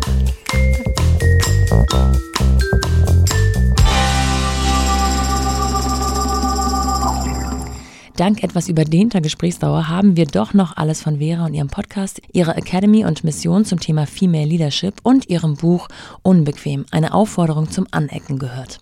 Ihr findet sämtliche Links dazu auch nochmal in den Show Notes und ich würde mich freuen, wenn ihr diesen Podcast abonniert, die Glocke aktiviert, ihn weiterempfehlt und teilt. Bis dahin, eure Nora.